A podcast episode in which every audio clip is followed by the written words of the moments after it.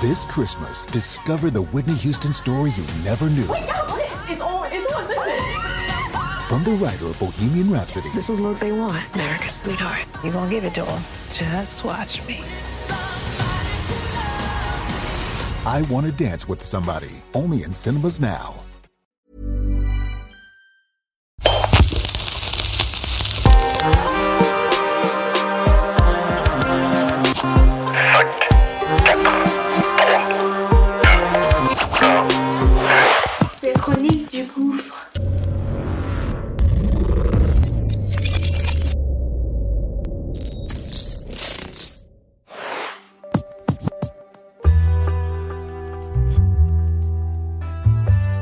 Thème de ce soir, la violence dans le football amateur.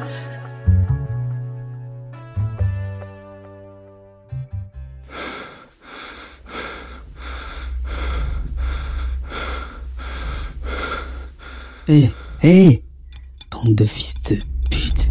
Le premier qui appelle quelqu'un, le premier, je lui pèse sa mère. Je lui nique sa grand-mère. Ni les flics, ni les pompiers, vous appelez personne. Vous avez voulu faire les ingouins, on vous a baisé, bande de merde. Fiotas de merde. Je sors de tôle, moi, je vous emmerde tous. Bande de, pélés. Donc le mec nous insulte, c'est un espèce de petit euh, pitbull d'un mètre soixante, mais on se dit, voilà, dans un autre contexte, on lui rentre dans l'armée, c'est pas le moment. Pour comprendre ce qui se passe tout simplement, je vais revenir en arrière et t'expliquer toute la situation. 30 novembre 2017, intérieur nuit, 18h30. Je suis chez moi et ma femme s'occupe des héritiers. Je suis dans ma chambre, on va dire la chambre nuptiale, hein, pour faire le mignon, et j'appelle mon frère Lévis. Il me dit ouais, Jérôme est coincé, porte de la chapelle je crois, et ouais, il y a eu un accident, donc sa voiture elle est là, et ça avance pas. Donc ça va être chaud pour le match de ce soir.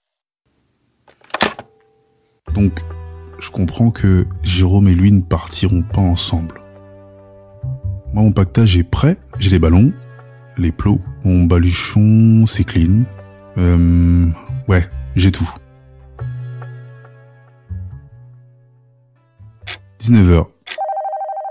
J'ai Jérôme au téléphone et il me dit ouais qu'il est toujours euh, à Port de la Chapelle. Ça roule tout doucement, mais euh, c'est chaud.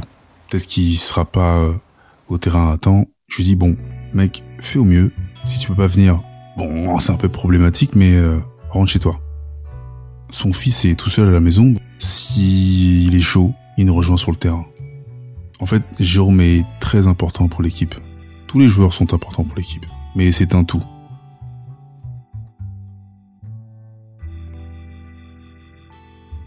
J'ai mis au point une stratégie pour qu'on gagne. Faut qu'on gagne absolument. Et c'est un 3, 2, 1. Et si on gagne ce putain de match, bah, on passe littéralement de la huitième à la sixième place, voire cinquième ex aequo. Et on, passe forcément au milieu de tableau. Donc c'est pas mal pour nous. Ah ouais, faut que je te dise, en gros, j'ai accepté de coacher pour mon assos, l'ESC Colombe. Et là, c'est du sérieux, c'est de la compétition. Mon assos a intégré le championnat de foot à 7 FSGT. Bon, apparemment, c'est du football de danseuse étoile, donc c'est pas un truc non plus euh, de ouf. Pas de tacle, pas de tirage de maillot, limite les coups d'épaule. Après, euh, c'est quand même du foot, hein. Donc faut que ça soit un tantinet crédible. Le fair play poussé à son paroxysme. Après, j'ai vu quelques matchs. Évidemment, à 80%, c'est faux. Toutes les équipes sont chaudes, tout le monde veut gagner. Et c'est normal, quand tu fais de la compète, t'es pas là pour participer, t'es là pour gagner.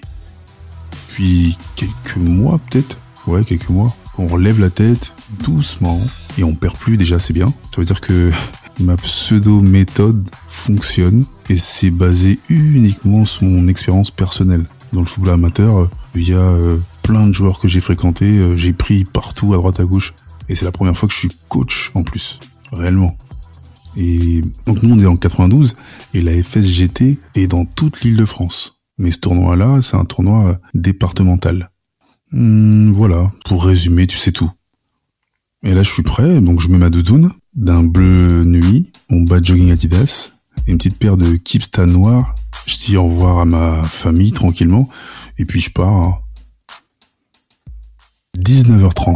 J'ai encore Jérôme au téléphone, et c'est bon. Il est sorti de l'embouteillage, il va gérer la situation avec son fils. Dès qu'il a fini, il nous rejoint. On est censé être là-bas à 20h30, c'est à Gennevilliers en fait. Et on va au stade Lilian Thuram. Et donc, on affronte une équipe euh, qui a loué ce terrain-là. Moi, j'ai regardé vite fait euh, les stats, les trucs, euh, le nombre de buts, etc. Donc, ils sont pas mal classés. Ça peut être très intéressant pour mesurer en tout cas le niveau qu'on a nous actuellement. Ce qui est bien, c'est que j'ai 12 joueurs, en m'incluant, ouais, et ils ont tous répondu présent. Il est 20h15, je suis premier arrivé, il caille un petit peu, et il y a un entraînement de moins de 13, t'as des euh, ancrés euh, dans un quartier populaire. Donc je connais Gennevilliers un petit peu, mais là, ça me dit rien du tout. Après il caille, mais bon, c'est pas la Sibérie non plus. Hein. 20h30, Jérôme, Lévis et puis les autres sont là. Donc voilà, on commence à aller voir le gardien, on charge des vestiaires. On a une espèce de boîte à chaussures où on change. 20h45 après, tout le monde est là, en tout cas notre équipe, et puis on s'entraîne en équipe.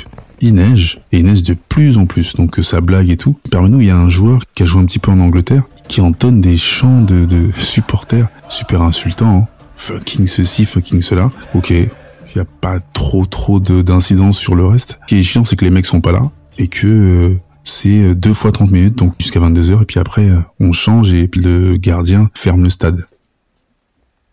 21-5, euh, on a des vestiaires, on va changer et euh, on a une petite causerie d'avant-match.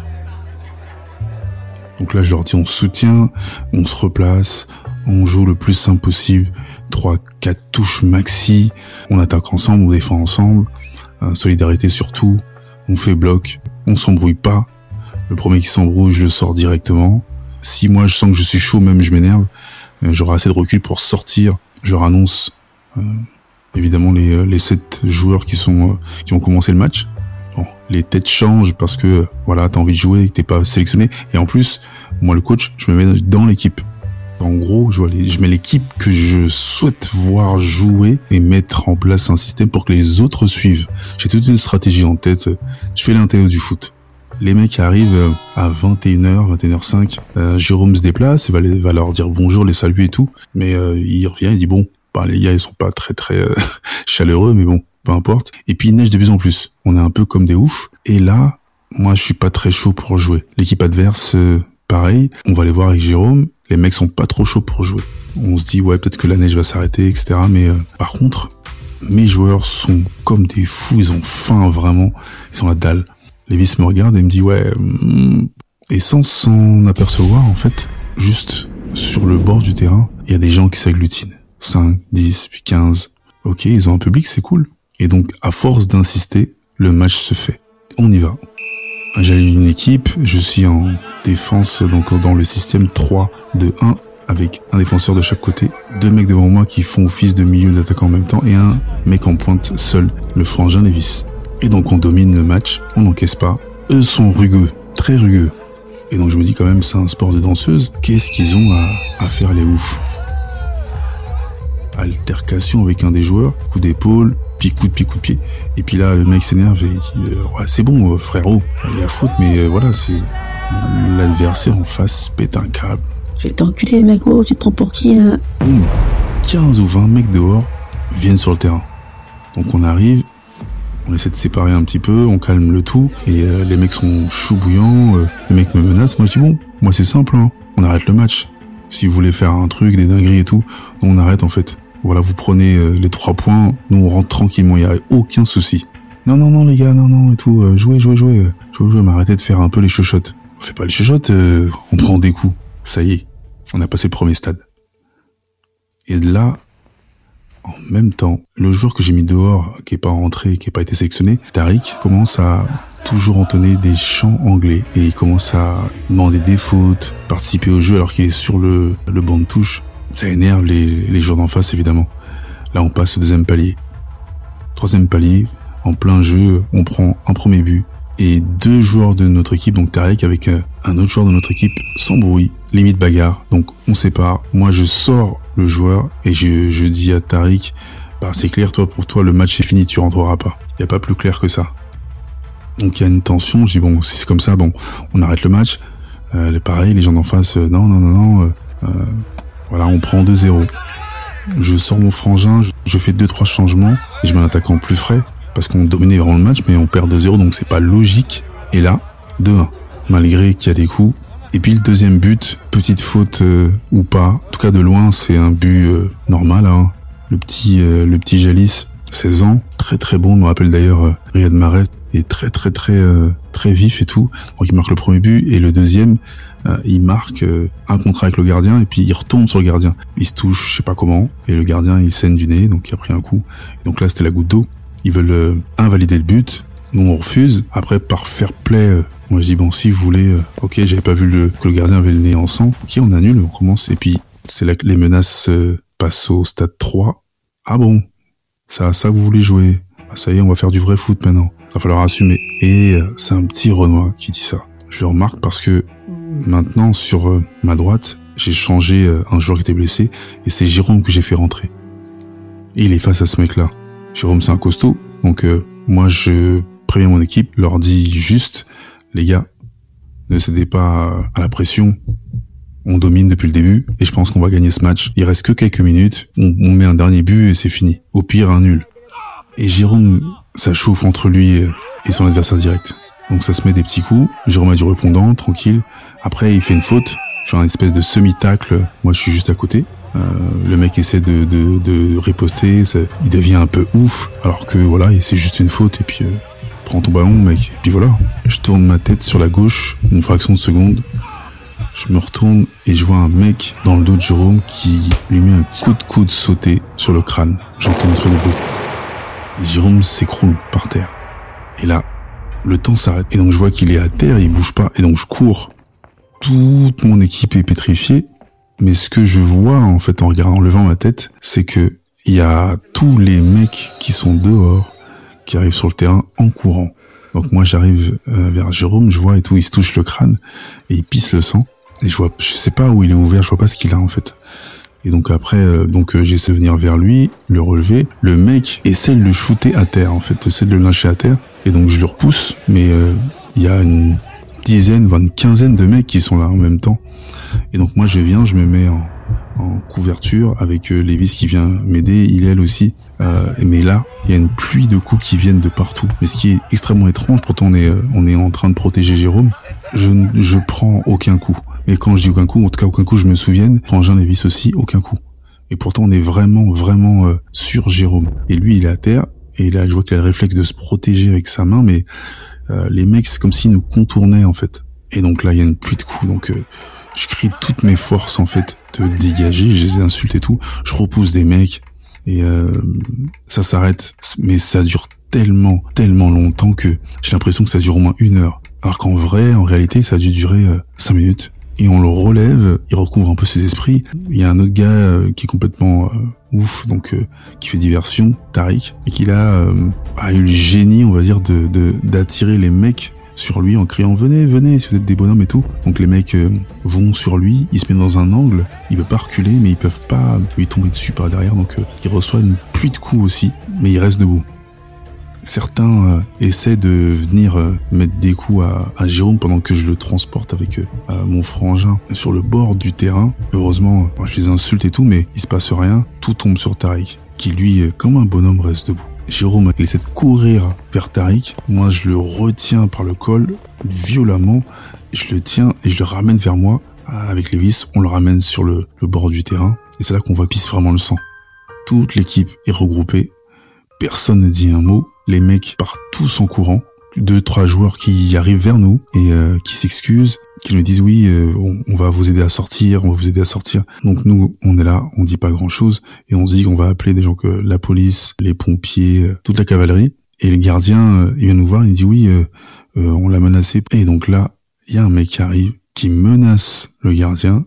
T'appelles les flics je te baisse ta merde et donc le gardien il tremble et c'est un mec qui avoir 25 ans peut-être ou 30 ans maxi. Donc il appelle personne. Et moi j'ai à tous les joueurs de fermer leur gueule, de pas dire un mot. Donc le mec nous insulte c'est un espèce de petit euh, pitbull d'un mètre soixante, mais on se dit, voilà, dans un autre contexte, on lui rentre dans l'armée, c'est pas le moment.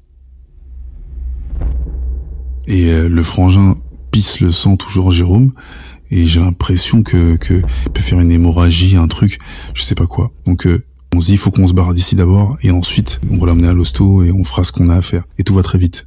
On arrive au vestiaire, tout le monde s'essuie, on se change, on sort tous ensemble. Jérôme euh, s'inquiète pour tout le monde, donc euh, on insiste. Le gardien qui avait le nez en sang et puis deux autres joueurs qui viennent nous voir au vestiaire qui s'excusent. Nous emmènent dehors, il garantit notre sécurité, on fait en sorte de faire partir tout le monde, on ramène Jérôme chez lui, il se douche, il nettoie le crâne, et là on voit que il a le crâne ouvert complètement, et là je flippe. Je me dis le mec, il est debout, il parle, il pense à son fils, on attend euh, que quelqu'un vienne le chercher pour l'emmener euh, aux urgences rapidement. Et nous, euh, on commande un taxi. Avec le frangin, je, l'envoie à Sarsal et moi je rentre chez moi. Il doit être minuit.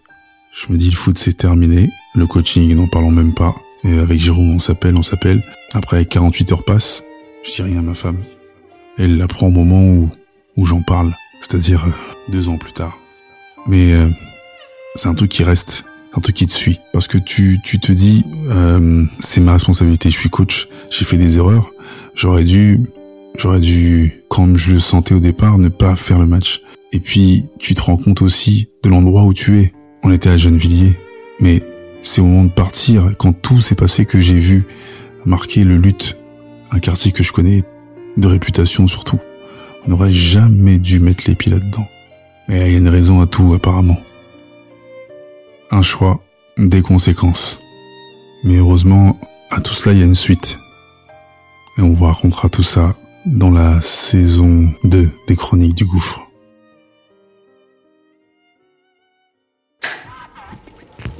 C'est la fin de la saison. Merci d'avoir écouté euh, nos programmes. On revient très très très vite. Donc à la réalisation, Angelo, Angel Prod, au visuel, Balik, à la narration, à l'écriture, moi-même, Kevin Chaco. À part pour l'épisode euh, que vous avez écouté, Jérôme Guignon, à narration et à l'écriture. Les prises de voix sont faites par Monsieur R, et qui est Roman magicien. Et puis, euh, la première partie des Chroniques du Gouffre, les neuf premiers épisodes sont mixés par Mathieu, alias Heisenberg, au studio Marcadet. Restez connectés.